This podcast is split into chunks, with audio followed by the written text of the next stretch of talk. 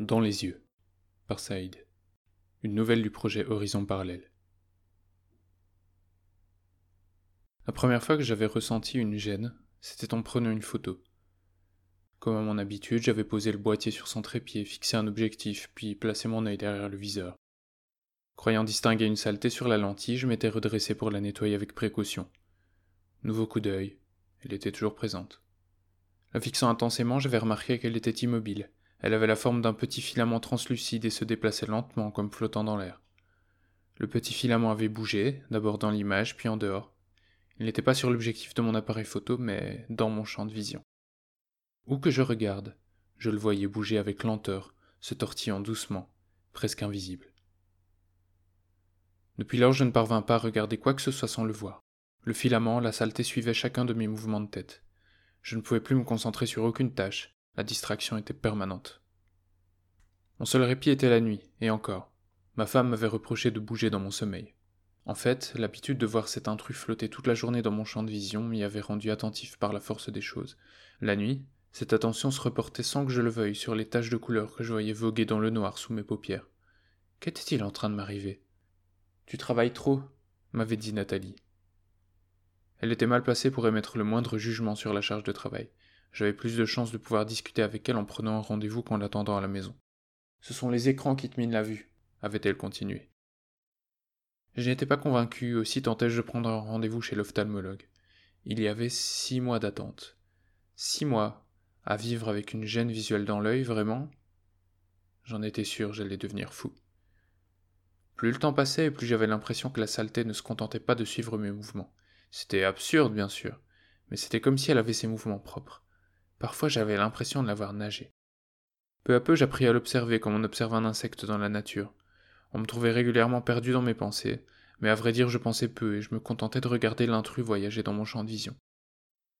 Après quelques dizaines de jours, je rappelais l'ophtalmologue car je n'en pouvais plus. Par chance, une place s'était libérée. Les six mois d'attente s'étaient miraculeusement réduits à deux jours. Je pensais que le médecin allait m'écouter longuement, me poser beaucoup de questions, s'inquiéter. Mais son attitude fut bien disproportionnée par rapport à l'ampleur de la gêne que le phénomène occasionnait chez moi. À peine avais-je commencé à lui parler d'un corps flottant qu'il avait hoché la tête, comme si la chose était fort courante. Oui, c'est une petite myodésopsie, avait-il avancé avec une nonchalance presque irritante. Comme je ne disais rien, il avait continué. Avec l'âge, l'humeur vitrée de votre œil peut s'altérer légèrement. C'est un phénomène normal. Les endroits un peu plus opaques peuvent projeter leur ombre sur la rétine, ça donne l'impression d'avoir une petite saleté transparente qu'on n'arrive jamais vraiment à regarder. Mais j'arrive à la regarder, dis-je.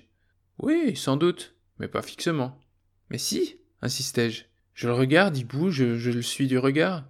Il a parfois un temps de décalage, mais je le vois très bien. L'ophtalmo soupira. Je pense malheureusement qu'il va falloir vivre avec, comme les gens qui ont des acouphènes. Vous avez des acouphènes? Non. Eh bien, estimez-vous heureux. Moi j'ai l'impression qu'on tond la pelouse dans la pièce d'à côté en permanence. Tondre la pelouse dans la pièce d'à côté? Oui, enfin façon de parler. Je ne reçus pas davantage d'attention. Déçu, je quittai le médecin et rentrai à pied, secouant la tête de temps à autre pour tenter d'évacuer le filament de mon champ de vision. Le lendemain, il y en avait deux. Moi qui étais supposé m'habituer à la présence d'un seul intrus, comment pouvais-je en supporter deux? En proie à une crise de nerfs, je tentai de rappeler l'ophtalmologue en vain. Ma femme me prenait pour un dingue. Au travail, il était impossible que je me concentre sur quoi que ce soit. C'est alors que vint le moment d'une réunion. Le manager présenta ses plans, passa quelques slides, s'agita devant le grand écran. Mes collègues l'écoutaient avec attention, mais moi, j'étais plus préoccupé à secouer la tête pour essayer de rassembler les deux filaments dans un coin de mon œil que quoi que ce soit d'autre. Plusieurs fois, je vis des regards se tourner vers moi, probablement attirés par ce qui devait ressembler de loin à des tics très prononcés. Lentement, face à l'écran blanc, je vis les deux saletés se disposer bout à bout et ne plus en former qu'une seule, plus longue. Patrick? Je réalisais qu'on avait appelé mon prénom plusieurs fois. Combien de fois? Les collègues et le manager me regardaient tous comme s'ils attendaient quelque chose de ma part. Alors Patrick, plutôt pour ou plutôt contre? De quoi parlait-il? Aucune idée. Voyant en avant-plan de leur visage le long filament tomber lentement dans le bas de mon champ de vision, je me dis S'il tombe à gauche, c'est pour. S'il tombe à droite, c'est contre. Je fis mine de réfléchir. Euh, euh, plutôt pour. Le manager frappa du plat de la main sur la table, satisfait.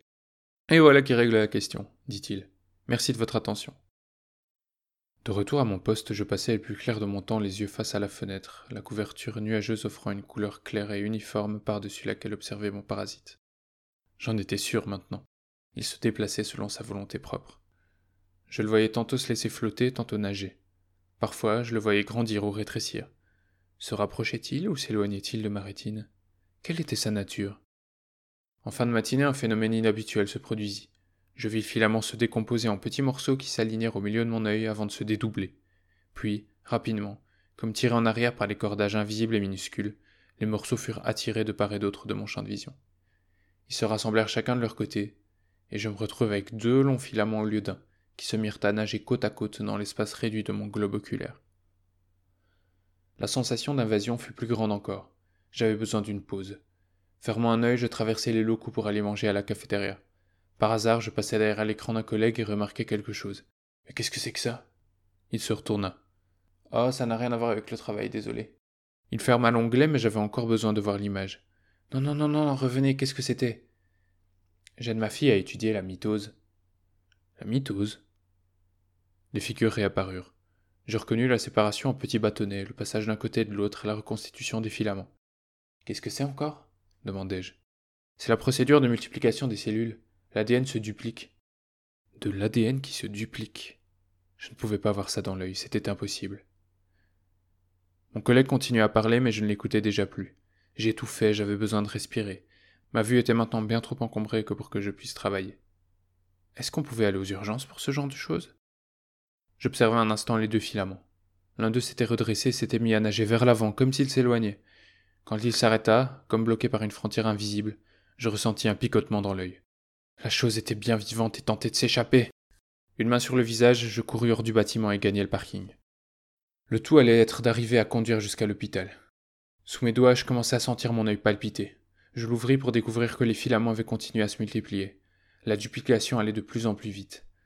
D'un côté, mon regard tout entier était trouble, comme si un millier de verres transparents nageaient dans mon orbite. Je mis le contact et appuyai sur l'accélérateur.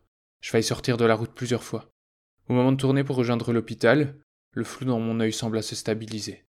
Tel un banc de poissons, les filaments s'agglutinèrent pour former une flèche allant dans l'autre sens. Poussé par la curiosité, je ne pus résister et changer mon clignotant. Les filaments se séparèrent, nagèrent, et continuèrent à me donner le cap à suivre. Quand je reconnus le chemin, j'étais déjà presque arrivé. Il me ramenait chez moi. Pourquoi chez moi? Un pas après l'autre, je fus guidé dans la maison. On me fit descendre au garage. Action après action, les images qui me venaient dans l'œil se montrèrent de plus en plus explicites. Je me retrouvais bientôt à rassembler des outils, à couper du bois, à compter des vis. Nathalie ne rentra que le lendemain matin. Elle me retrouva après une nuit blanche passée à bricoler, un œil sur mes mains, l'autre troublé par les instructions reçues. Mais qu'est-ce que tu fais? Ce serait trop long à expliquer, je dois mettre cette vis ici, mais c'est très étroit. Mais t'es censé partir travailler dans une heure? dit-elle, inquiète et agacée. Je ne lui répondis pas. Elle continuait à parler, mais je n'écoutais plus. Seul comptaient les instructions du banc de filaments, ces intrus, ces inconnus qui communiquaient avec moi et qui, je le savais, j'en étais persuadé, me donnaient une mission bien plus importante que de partir travailler dans une heure. On ne me vit plus. Personne. Je vécus pratiquement entre la cave et les magasins de bricolage, commandais parfois du matériel sur Internet, toujours guidé par les filaments qui me donnaient la forme des pièces à acheter. Je n'y connaissais rien en électronique, en soudure, en travail du métal. Mais les instructions, illustrées en détail au fur et à mesure, réduites pour décrire les tâches les plus spécifiques possibles, me permirent d'avancer. D'avancer sans comprendre, cependant. Semaine après semaine, le projet inconnu avançait de mes mains, sans que je n'en comprenne la teneur. La construction avait la taille d'une petite voiture. Je compris que je partirais en voyage quand les intrus me firent disposer un siège à l'intérieur. Je m'exécutais, obsédé par l'issue de cette histoire, mu par la douleur dans mon œil qui piquait sans pitié dès que je ralentissais dans ma tâche. Un jour, j'ouvris la porte du garage et tractai l'engin derrière la voiture de ma femme pour l'amener dans le jardin. Les filaments, qui m'avaient fait construire un échafaudage sur le gazon, m'indiquèrent comment me positionner, comment passer les cordages dans les poulies pour redresser l'appareil. Ce n'est que là que je le vis pour ce qu'il était. J'avais construit un vaisseau, un vaisseau prêt à décoller à la verticale. Je partais dans l'espace. J'hésitais une seconde. Mais comme s'il pouvait lire dans mes pensées, le pouvait-il? Les filaments me brûlèrent l'œil instantanément. Il y eut encore quelques jours de travail durant lesquels j'eus droit à la visite des voisins et aux reproches de ma femme. Que comprendraient-ils à tout cela si je leur expliquais? Je voyais bien dans leur regard qu'ils me croyaient fou. Peut-être l'étais-je. Cette nuit-là, je m'installai, dos vers le sol, face vers le ciel, dans l'appareil de ma construction. Les petits êtres dans mon œil existaient-ils vraiment? Le démarrage du moteur, le décollage serait le signe de ma santé d'esprit. Si j'étais fou, si j'avais inventé cette histoire, je resterais cloué au sol. Utilisant nos chiffres, les filaments me donnèrent le décompte avant de tirer la première des commandes. 3. Je retins mon souffle. 2. Je fermai les yeux. 1. Je serrai la poignée de toutes mes forces, prêt à tirer. 0.